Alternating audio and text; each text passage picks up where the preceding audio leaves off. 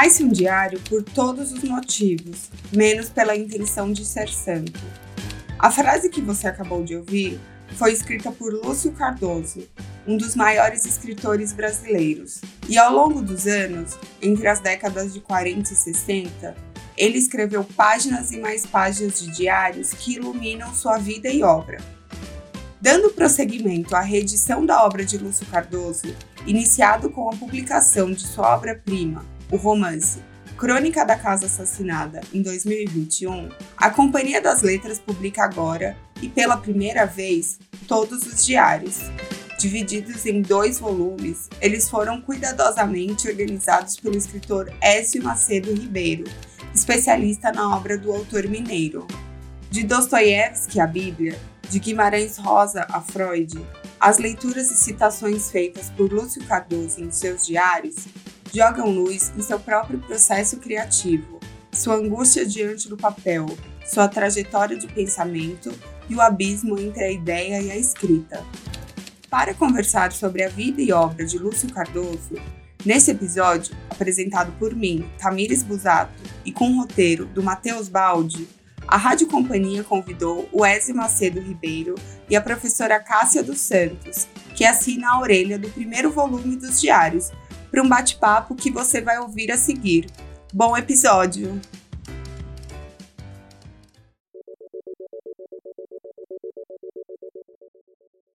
Bom, primeiro eu queria agradecer o Ezio e a Cássia de estarem aqui com a gente para falar sobre esse autor super importante. E eu vou começar o meu papo é, direcionando uma pergunta para o Ezio. Nossos leitores sempre têm muita curiosidade né, de, de saber é, sobre esse processo de organização, de seleção, de critério, né? Uma obra com uma edição tão importante como essa, é, esses dois volumes do Todos os Diários. Ezio, como foi esse trabalho de você selecionar, de você pesquisar, de você decidir o que ia entrar, o que, o que não ia? Conta pra gente como foi. É, tudo começou em 2011, mais ou menos, quando ia acontecer o centenário do Lúcio, né, em 2012, e a Civilização Brasileira, que era a editora dele na época, é, decidiu que queria publicar os diários na, para, o, para o centenário. Né? E, e aí eu tive que fazer um trabalho bem corrido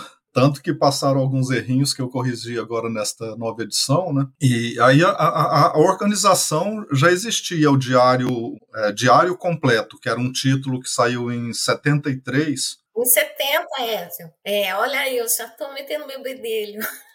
Não, mas é, é bom. E, e, aí, né, nessa edição, constava o Diário 1, que o Lúcio tinha publicado em vida, e o Diário 2, que era, que era um que tinha ficado inédito, né? E aí eu juntei esses dois e, e, e, descobri no arquivo Lúcio Cardoso da Fundação Casa de Rui Barbosa, tem guardado lá o, o, diário que eu chamei de zero, né? Que era anterior ao diário 1, e eu resolvi, porque achei que era importante inseri-lo, né? E também peguei a coluna do diário não íntimo e alguns diários dispersos, né? E reuni tudo uh, organizei e, e, aí foi publicado assim com o título de Diários em 2012, né? É muito bacana ouvir você falar porque é, é, muito importante, né, é, esse trabalho de organização, de seleção, para trazer esse material que é, é, é, tão íntimo, né, tão especial do autor e compartilhar, né, agora com uma nova edição, revista e atualizada, é, para um público maior. Então, é muito legal ouvir você falar sobre isso, Écio. E agora para Cássia, também só para começar, eu gosto muito de uma palavra que ela usa na orelha do, acho que é do primeiro volume, se eu não me engano, que ela fala que o universo do Lúcio Cardoso é inquietante. Gosto muito dessa palavra porque ela, ela pode dizer muita coisa. Cássia, eu queria começar a ouvir de você que universo é esse do Lúcio Cardoso? Como ele se traduz né, nos escritos dele? Eu diria que é um universo múltiplo e também multifacetado. E eu acredito que o leitor, por exemplo, que tenha contato apenas com os romances e as novelas do Lúcio Cardoso, vá construir uma determinada imagem do artista. Ao passo que um outro é, leitor que tenha contato com a poesia e apenas com a poesia poderia construir uma imagem diferente. E ainda se a gente pensar em termos de público, considerando que o Lúcio é, era um artista nato, é, que se revelou romancista essencialmente, mas que depois, né, é, isso para isso eu acho que o Ezio colaborou bastante quando ele organizou a poesia completa do Lúcio, era um romancista, portanto, que acabou se revelando muito mais que um romancista, né? Porque é um poeta, né? Alguém muito interessado em cinema, que tentou enfim, fazer um filme, né? E também a, o seu lado de artista plástico, né? Não dá para compreender muito bem a obra do Lúcio se a gente quiser encará-lo só como romancista, digamos assim, porque há um, uma há uma, uma, um lado realmente, como eu disse, multifacetado que eu acho notável por exemplo, o teatro do Lúcio, que ele não alcançou sucesso nem de público, nem de crítica com as suas peças, né? Pelo contrário, recebeu muitas críticas. Eu acredito que mesmo o teatro do Lúcio, ele é importante para a compreensão do restante da obra. Eu gosto demais, né, da Crônica da Casa Assassinada. Você falou que eu uso o termo inquietante e esse termo também usei na minha tese, né, sobre o romance A Crônica da Casa Assassinada, quando eu tratei, eu mencionei algo como um inquietante mundo em ruínas, né? Talvez eu goste bastante dessa palavra, né, Tamires? Ela é muito rica, né? Gostei muito disso tudo que você falou. Inclusive, eu estava ouvindo você falar que fiquei com uma curiosidade, que acho que também é um bom ponto de partida que eu queria ouvir dos dois. Como vocês se apaixonaram, né? Que vocês falam de uma maneira que parecem muito, admiram muito o trabalho do Lúcio, né? Dedicam-se à pesquisa. O S é super especialista na obra é, do autor. Como foi esse primeiro contato ou o aprofundamento na obra desse autor na vida de vocês, assim? Bom, eu, eu conheci a obra do Lúcio, é, eu tinha recém concluído a minha graduação na Unicamp, né? Eu fiz letras na Unicamp e conheci logo pela Crônica da Casa Assassinada, né? E gostei demais do romance, quis fazer um mestrado sobre o romance, mas já durante o mestrado os caminhos foram me levando para outros pontos, né? Porque a recepção crítica da obra do Lúcio chamou muito a minha atenção, né? Então, sobretudo naquela época, se a gente pensar nos anos 90, era algo muito, assim, corriqueiro ou comum, ou, ou, até constante nas dissertações, ter um capítulo sobre a fortuna crítica né, do autor. E ao fazer pesquisas para redigir esse capítulo, eu acabei me interessando muito pela recepção da obra do Lúcio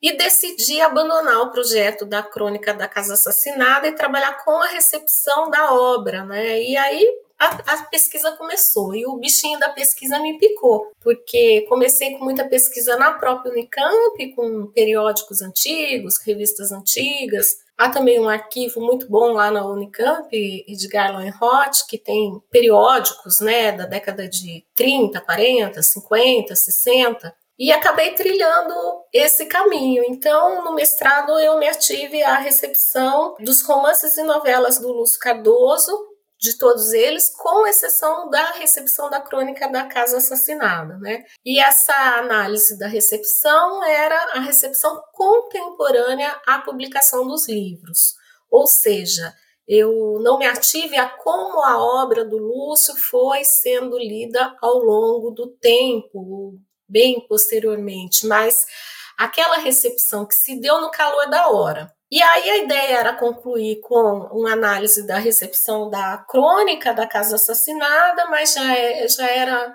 o trabalho já estava muito grande, eu acabei pensando em fazer isso no doutorado, defendi o mestrado, ingressei no doutorado na Unicamp também, e no fim eu não fiz o trabalho da análise da recepção da crônica da casa assassinada, eu acabei fazendo uma análise do processo de composição do romance, né? E já nos anos 90, essa coisa de mexer em papel, em jornal velho, nossa, tudo isso me fascinava, né? Descobrir textos sobre a obra do Lúcio que não eram de conhecimento, assim, de muitos estudiosos, né?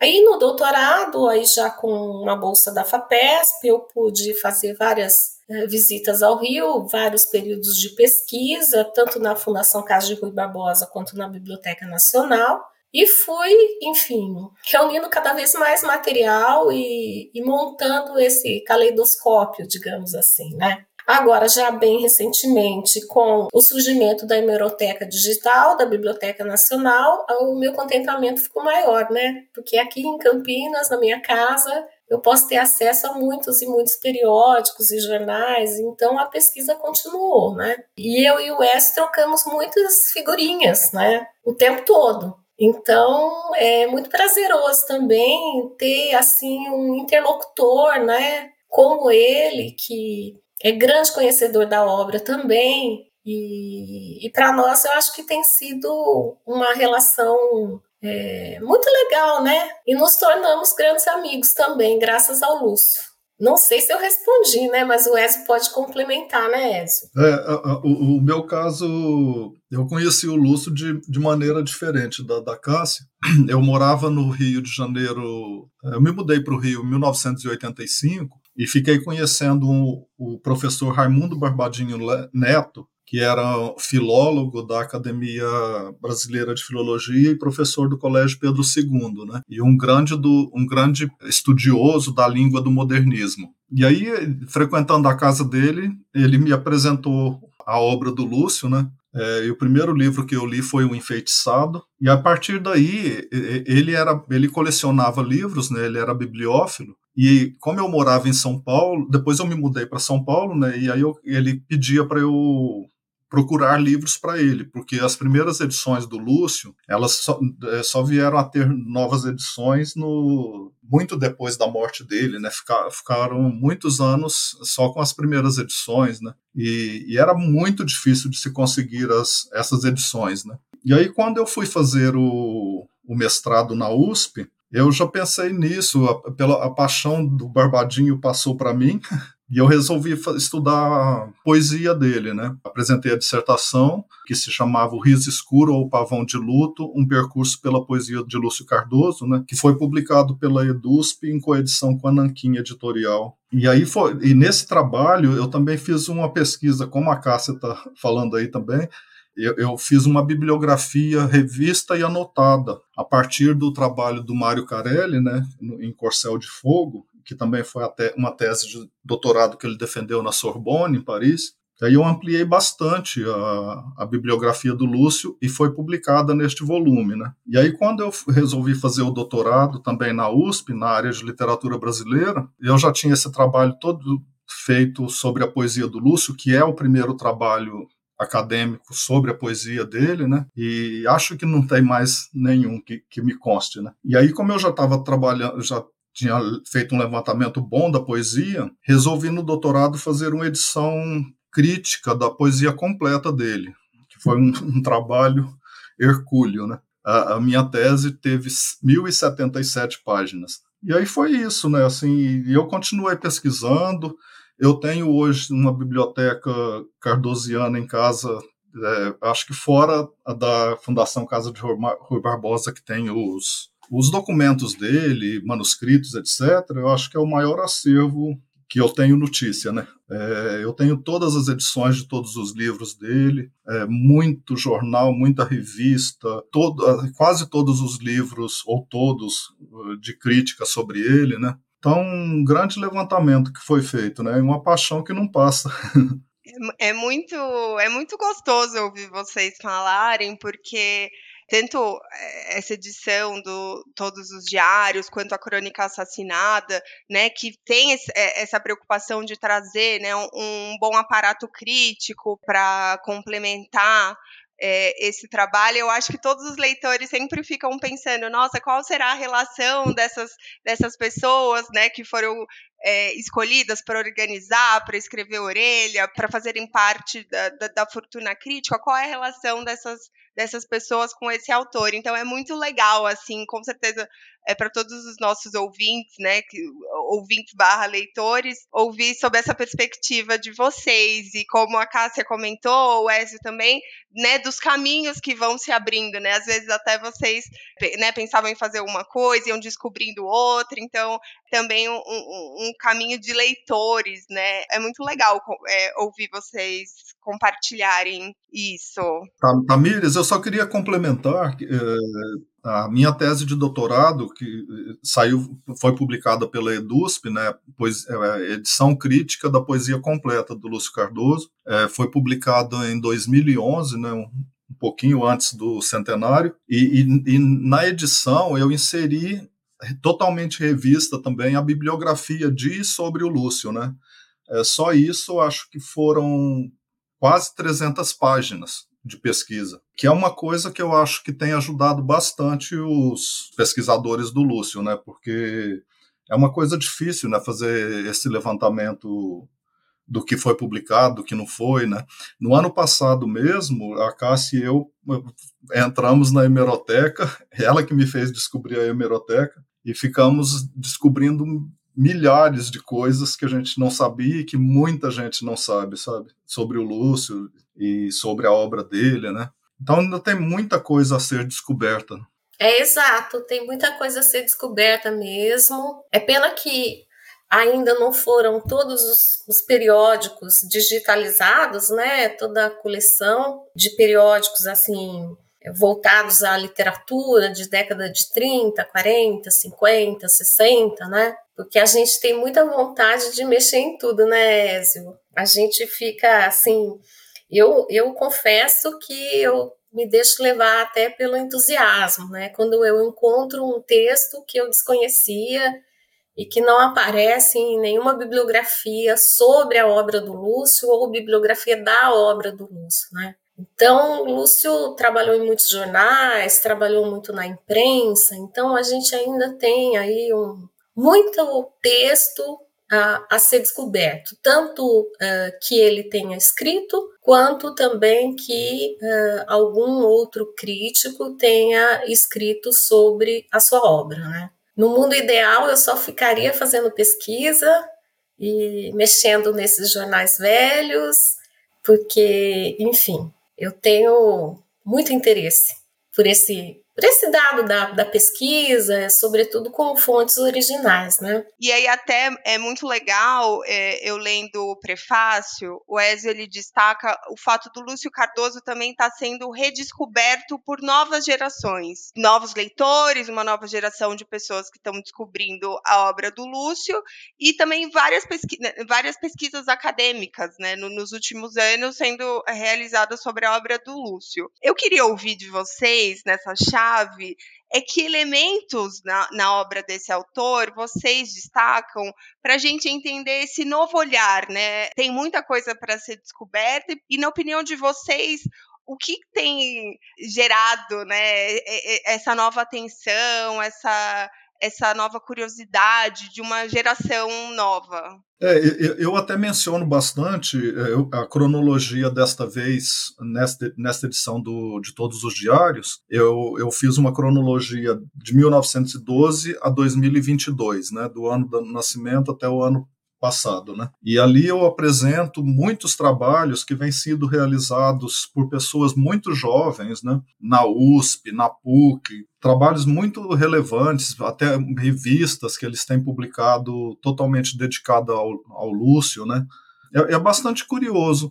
Eu acho que esse gosto pelo Lúcio está principalmente por o Lúcio ser um outsider, né? Ele não seguia convenções, era uma pessoa que não tinha papas na língua, e a Cássia pode responder melhor do que eu, né? Porque ela fez um trabalho brilhante sobre isso. Então, é, e essa coisa, assim, do, do, mistério, e mesmo a vida dele, né? Que ficou... É, o Lúcio era uma persona, né? Eu acho que isso atrai muito as pessoas, né? E, e, e, fora isso, o texto denso. Ele escrevia muito bem, né? Era um texto poético. E eu acho que isso, principalmente esta coisa assim do, do ser um outsider, né? às vezes proscrito, por causa da, da condição dele de ser homossexual, também alcoólatra, né? Eu acho que essas coisas todas atraem o jovem, né? Fala assim, tudo que é proibido ou que não não é permitido de um modo mais claro, né? As pessoas são atraídas por isso, eu penso, né? Eu acho também que há, há leitores é, que chegam ao Lúcio por intermédio da Clarice Lispector, né? Então, assim, a Clarice Lispector é uma autora muito amada e eu acho que talvez até mais pelos jovens do que pelas pessoas maduras, eu diria, não sei. Mas, enfim, né, eu noto isso nas minhas salas de aula, inclusive. E Lúcio e Clarice foram amigos e tiveram uma relação muito próxima, né? E eu acho que as referências ao Lúcio nas biografias da que foram escritas sobre a Clarice e tudo, acabaram também suscitando uma certa curiosidade sobre, afinal, quem é esse Lúcio Cardoso, de quem eu nunca ouvi falar, não é? Já que o Lúcio permaneceu aí durante décadas como um grande desconhecido, né? Até hoje, é, muitas e muitas vezes, é, até com os alunos na universidade se perguntam da minha área de pesquisa, e eu digo, não, eu estudo a obra do escritor mineiro Luz Cardoso. Ah, mas quem é? Então eu tenho que sempre fazer referência aos escritores da geração contemporânea, né, o Zé Lins do Rego, o Raquel de Queiroz, o Graciliano Ramos, né, e outros romancistas aí de 30, né, e também falar um pouco da relação toda especial que o Lúcio teve com a, a Clarice Lispector, né. Então, eu acho que também, né, por intermédio do, do interesse aí pela Clarice, surge uma curiosidade a respeito do Lúcio e um desejo de conhecer a obra, né? Afinal, o que ele escreveu, né? Quem ele era, por que ele foi uma pessoa tão importante assim para Clarice. Então, eu acho que tem isso, né? Uh, por outro lado, também, eu acho que a própria viabilização da hemeroteca uh, digital vai propiciando possibilidades para as pessoas irem investigando mais, né? Querendo saber. Luz também foi amigo do Nelson Rodrigues, né? Se bem que era uma relação assim um pouco cheia de ruído, né? Um certo atrito, né? Com aproximações e afastamentos. Então, uh, às vezes, o interesse do leitor por um outro escritor que não o Lúcio, mas com quem Lúcio for, teve contato, foi amigo, ou até teve até uma polêmica, um desentendimento, acaba fazendo com que o leitor vá querer se informar mesmo. Quem que é esse escritor de quem eu nunca ouvi falar? Então eu acho que também tem esses fatores. Não sei se o Ezio concordaria. Sim, eu concordo plenamente. principalmente a biografia do Mozart, Benjamin Mozart, né? Para quem leu, né, vê que o, o, nome do Lúcio está em todo o livro, né? E isso realmente atrai, né? Com certeza é um autor que você você começa a ler um pouquinho e você fica muito curioso, você realmente quer saber mais. Então, faz muito sentido. Agora, falando um pouquinho mais é, específico sobre o Todos os Diários, eu queria falar com vocês um pouco sobre o gênero, porque a, a, Cássia até na, no, no começo ela, ela destacou, né, o quanto o Lúcio produziu. Ele escreveu novela, conto, livro infantil, romance. Mas quando a gente lê essa obra, é, fica claro que é, essa escrita em diário parece fazer parte desse grande projeto artístico e literário do autor, né? Não, não, não sei se se estou certa. Mas eu queria ouvir de vocês, como pesquisadores, como ou, mas como leitores também do Lúcio, queria ouvir de vocês como essa escrita né, né dos diários se posiciona dentro da, do todo da obra do Lúcio. Realmente ele tinha a intenção de publicar, que eu até menciono aí na minha apresentação, né? Ele, ele pre pretendia publicar cinco volumes de diários, né? Mas só viu o, o Diário 1 publicado. E, e, para a publicação do Diário 1, ele reescreveu o texto, né?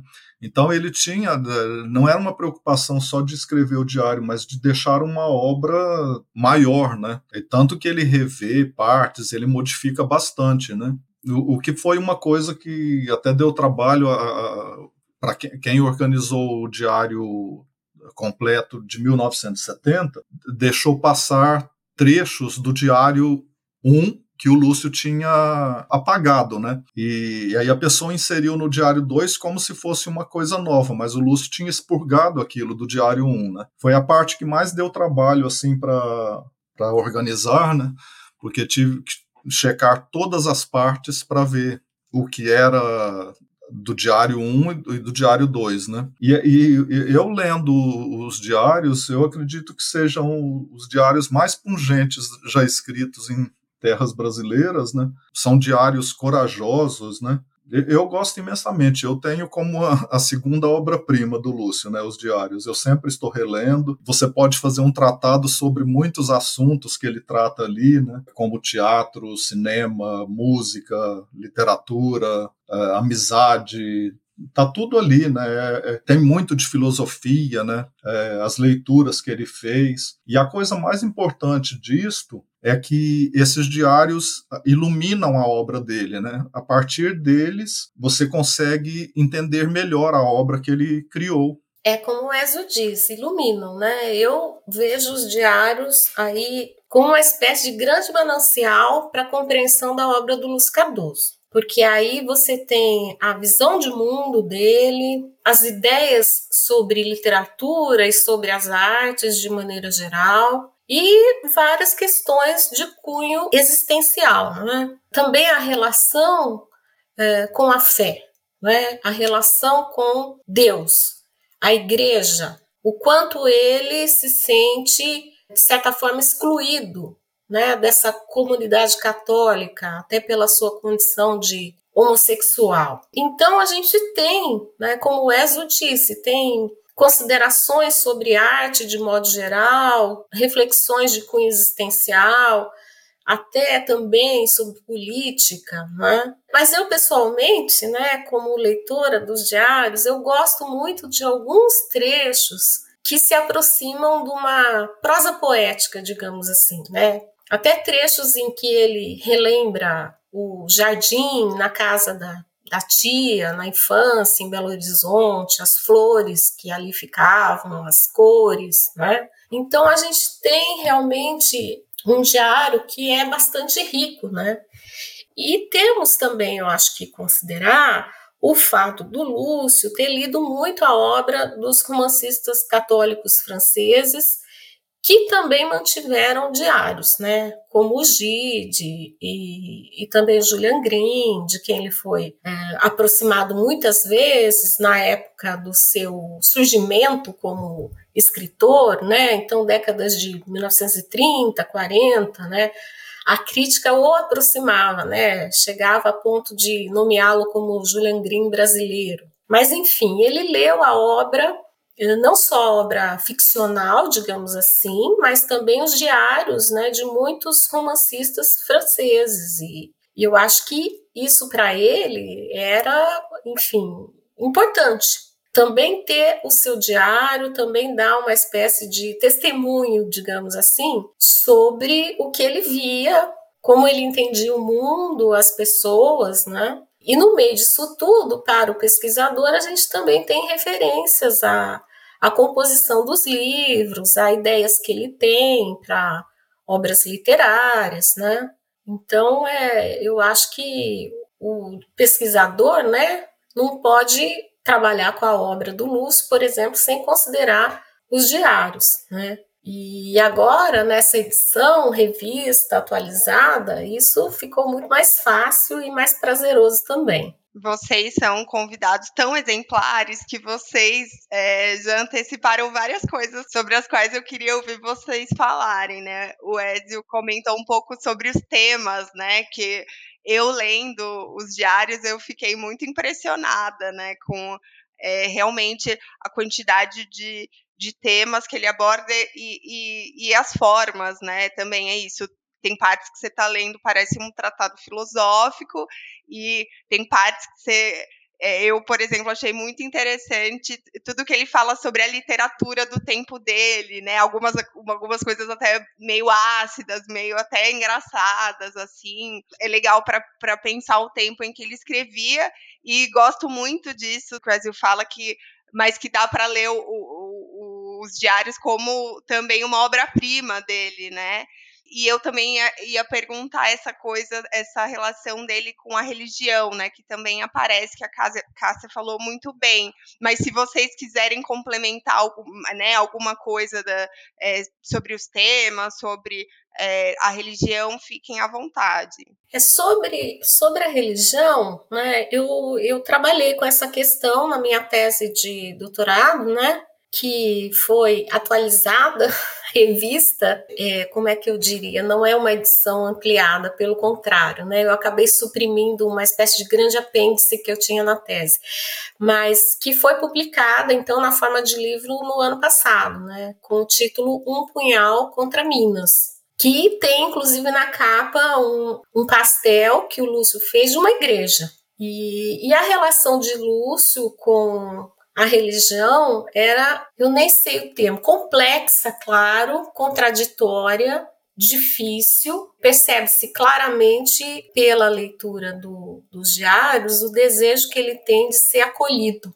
Mas o quanto a sua condição de homossexual acabava impedindo tudo isso, né? Então, muitas, muitos trechos do diário, eles refletem esse drama, né? E eu acabei é, abordando um pouco essas questões no capítulo 2 desse meu livro, Um Punhal contra Minas. Né?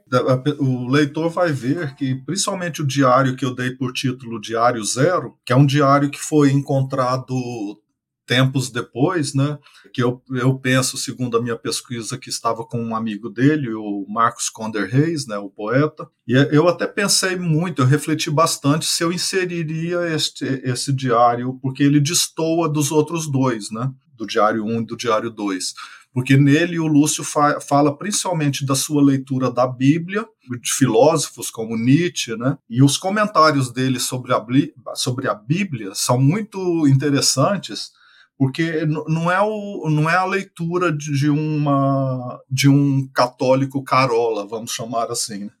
Era uma leitura completamente isenta e, e questionadora, né? É, é, muito interessante esta parte, né? Que ele, ele escreve com, com a idade de 30 anos, né? E uma coisa curiosa também nos diários é que os diários ele começa a escrever com 30 anos e conclui com 50 anos de idade, né? Então são 20 anos da vida dele aí, né? É, e é, é, bastante interessante essa questão da religião, né? E tem muitos trabalhos sobre isto, né? A, a questão da culpa, né? Na, na obra dele. É bastante interessante. Uma coisa que apareceu bastante aqui em várias respostas de vocês. É, em vários momentos diferentes, vocês citaram o A Crônica da Casa Assassinada, que tanto a crônica quanto todos os diários, eles fazem parte de um grande projeto da Companhia das Letras em reeditar o Lúcio Cardoso, né? É, reeditar toda a obra do autor. É, com edições, novas edições, né, com atualizações, com novos conteúdos, como esse podcast, né, para é, apresentar esse autor para novos leitores e, e para aproximar de antigos leitores.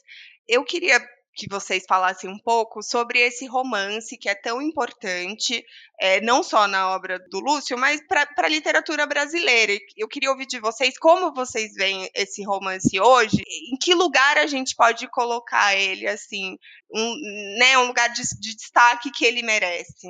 Olha, eu, eu, eu gosto demais do romance. Né? Eu, foi, foi o primeiro livro do Lúcio que eu li, li, reli, Presli, li muitas vezes, continuo relendo. Há quem diga que há um quê de folhetinesco, né, no romance, mas eu acho um grande romance. É, Lúcio conseguiu aí, ele conseguiu fazer o que acho que ele almejava há tanto tempo. Porque por volta, assim, mais ou menos dos anos de 1952, 53, 54, Lúcio começou a dar algumas entrevistas em que ele afirmava que tudo que ele havia produzido, escrito, redigido até aquele momento era uma espécie de é, preparação ou de rascunhos para a obra que ele ainda iria escrever. Então, ele, Lúcio Cardoso, tinha muito clara essa importância do romance. E como eu, eu tratei no, no, meu livro, No Punhal contra Minas, o romance, em verdade, ele foi pensado como parte de uma trilogia, que acabou até depois se convertendo num grande ciclo, que é o que o Lúcio queria fazer, sobre uma cidade imaginária. Né? Então, uma cidade que ele cria e que ele situa na zona da Mata Mineira. Então, ele, Lúcio, entendia dessa forma. Tudo o que veio antes da crônica, de certa forma, teria uma importância menor. É claro que não necessariamente concordamos com isso, embora a obra do Lúcio também seja um, um pouco irregular, né? Tem novelas como Inácio, né, e Mãos Vazias, que eu acho muito boas. E uma novela como a Professora Hilda, por exemplo, eu tenho já uma uma certa dificuldade em colocá-la no mesmo nível das demais. Mas ele, eu acho que só na década de 50 é que ele foi conseguir reunir uma série de ideias e de planos que ele já tinha desde a década de 30 e que acabaram sendo pensados, repensados e reunidos até culminar no projeto da Crônica da Casa Assassinada. Né? Acho que é um, é um pouco isso, né, Ézio? O que mais você poderia complementar? Ou se você pode discordar de mim também, né? Não, de forma alguma. Eu acho que você tem, você estudou muito mais a crônica do que eu, né, para e conhece muito essa questão do dessa preparação ou todos os projetos, né? Você menciona isso nos seus trabalhos. Assim, só uma coisa que, que a crítica na época falou falou-se muito porque o livro é formado por é, bilhetes, cartas, uh, depoimentos, né? E, e, e, aí alguns críticos chegaram a mencionar que ele usou uma mesma linguagem, né? Que era uma linguagem culta para todos. Por exemplo, o jardineiro e a, e a Nina, uh, que tinham classes sociais diferentes, né? E, e, o, e, o, texto era todo daquela altíssima qualidade, né? Mas eu, eu, gosto imensamente da crônica, né? Eu li acho que duas vezes, pelo menos, porque eu, eu como eu fiquei fazendo muito esses trabalhos com a poesia, os diários, né? É, eu não tive muito tempo para estudar as outras obras do Lúcio, né? Mas é, é, um livro realmente impressionante, né? Que você não consegue parar de ler até chegar à, à parte final, né? E todo o mistério que está envolvido no livro, né?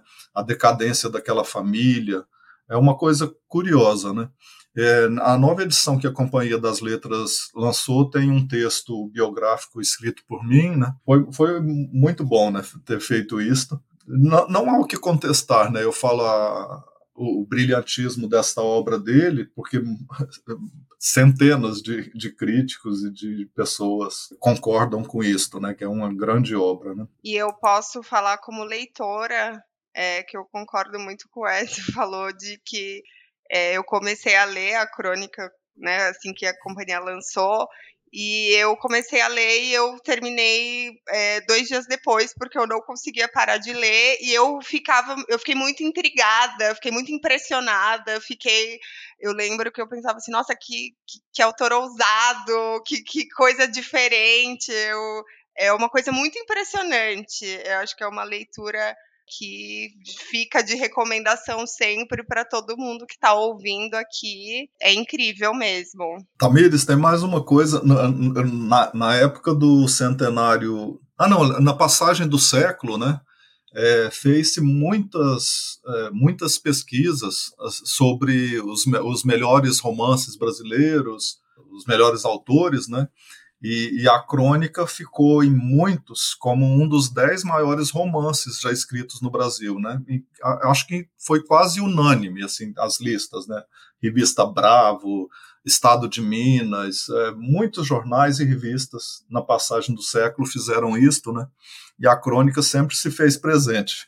Merecidamente, né? Muito bom.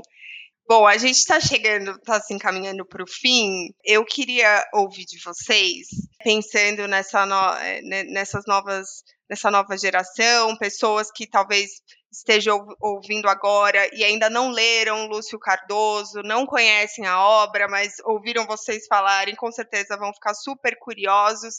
É, que conselhos, que indicações vocês dariam aos ouvintes, aos leitores que vão se aventurar na obra do Lúcio Cardoso pela primeira vez? Uau, outra pergunta difícil de novo, hein? É muita responsabilidade. Cássia, deixa, deixa eu só complementar uma coisa antes de você falar, que eu me lembrei agora. É, eu, uma sugestão que eu dou para quem é, for ler agora todos os diários, há um trabalho que eu acho primoroso, que é o trabalho da Beatriz Damasceno. É, ah, sim, sim. É, é ela fez um, um, livro sobre os anos em que o Lúcio já estava hemiplégico e afásico, é, em que ele só pintava, né? E, então ele tinha uma fonoaudióloga ou fonoaudiólogo, não sei se era homem ou mulher, e, e ele começou a fazer garatujas, né? E ela faz um trabalho sensacional que eu acho que é um que complementa todos os diários, sabe? Então é um trabalho que eu recomendo a leitura, né?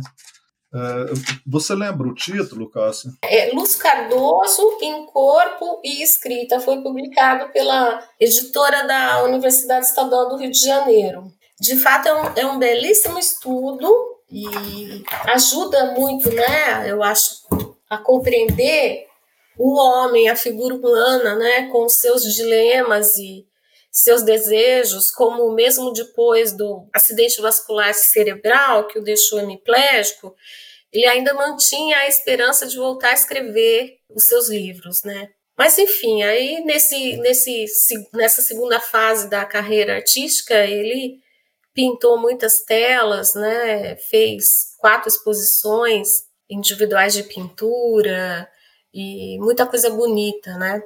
Agora, o, o Lúcio, o que, que eu poderia dizer?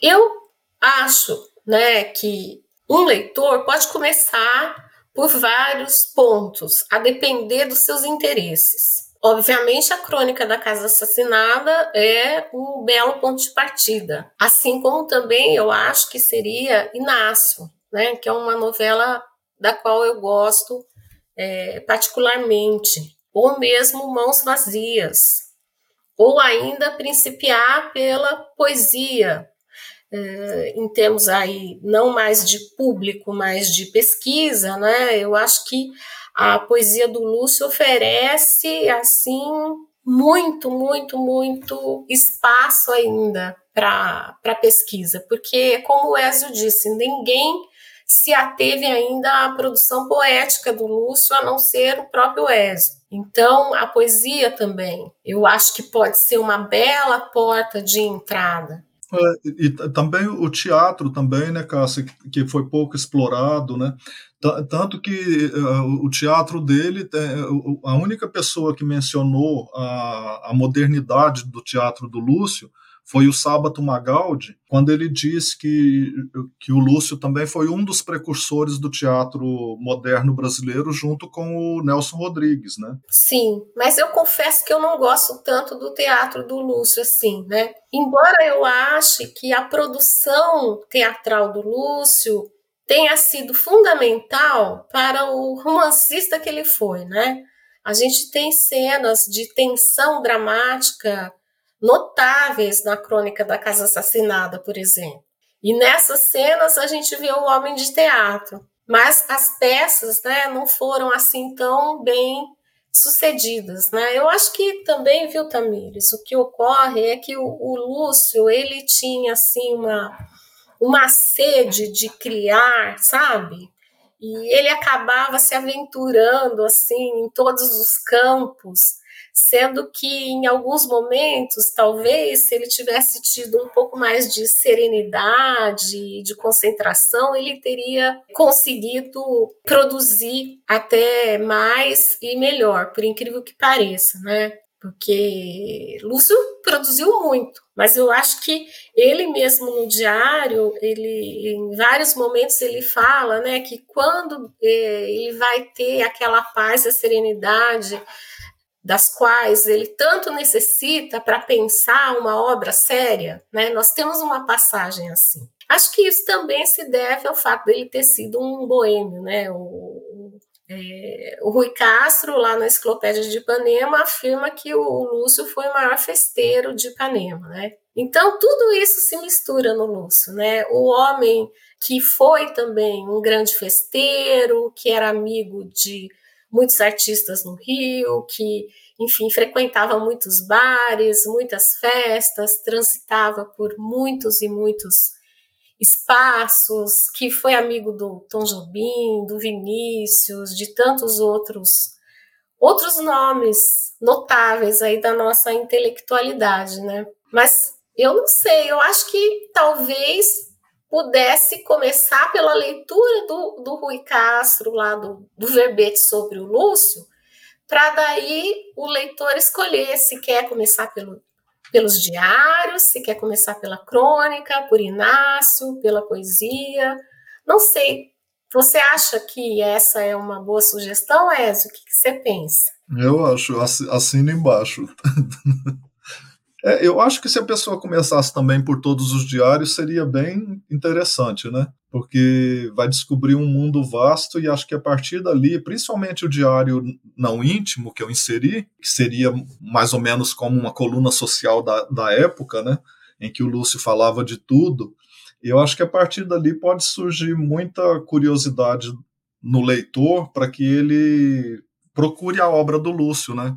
E, e, e, a partir disso tire suas próprias conclusões do que gosta, do que, do que não gosta, né? Mas eu acho que é por aí mesmo. É, caminhos não faltam, né? E enquanto a Cássia estava falando, né? Quanto ele produziu e quantas coisas diferentes eh, eh, ele produziu, eu lembrei da primeira resposta dela, né? Do universo inquietante, né? Uma pessoa inquieta que, que fez muito, né? Então a gente volta para isso e todos esses né, to, todos esses caminhos, todas essas produções, é bom, bom reforçar para todo mundo que está ouvindo que estamos lançando agora, aqui falo em julho de 2023, acabamos de lançar é, os dois volumes dos todos os diários.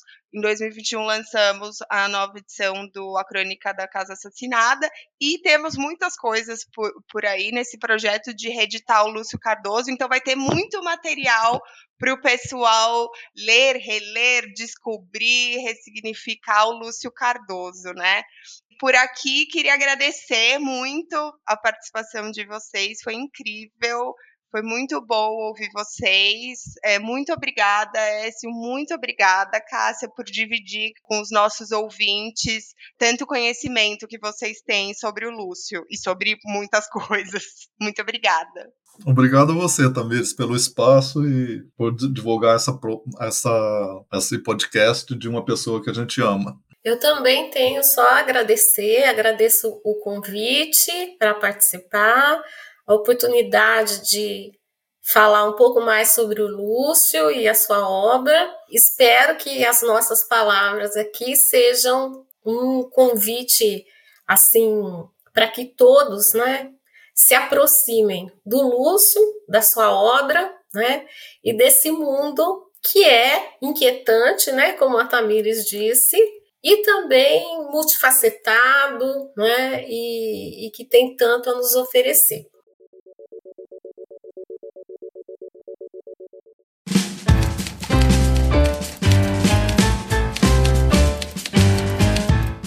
Chegamos ao fim de mais um episódio.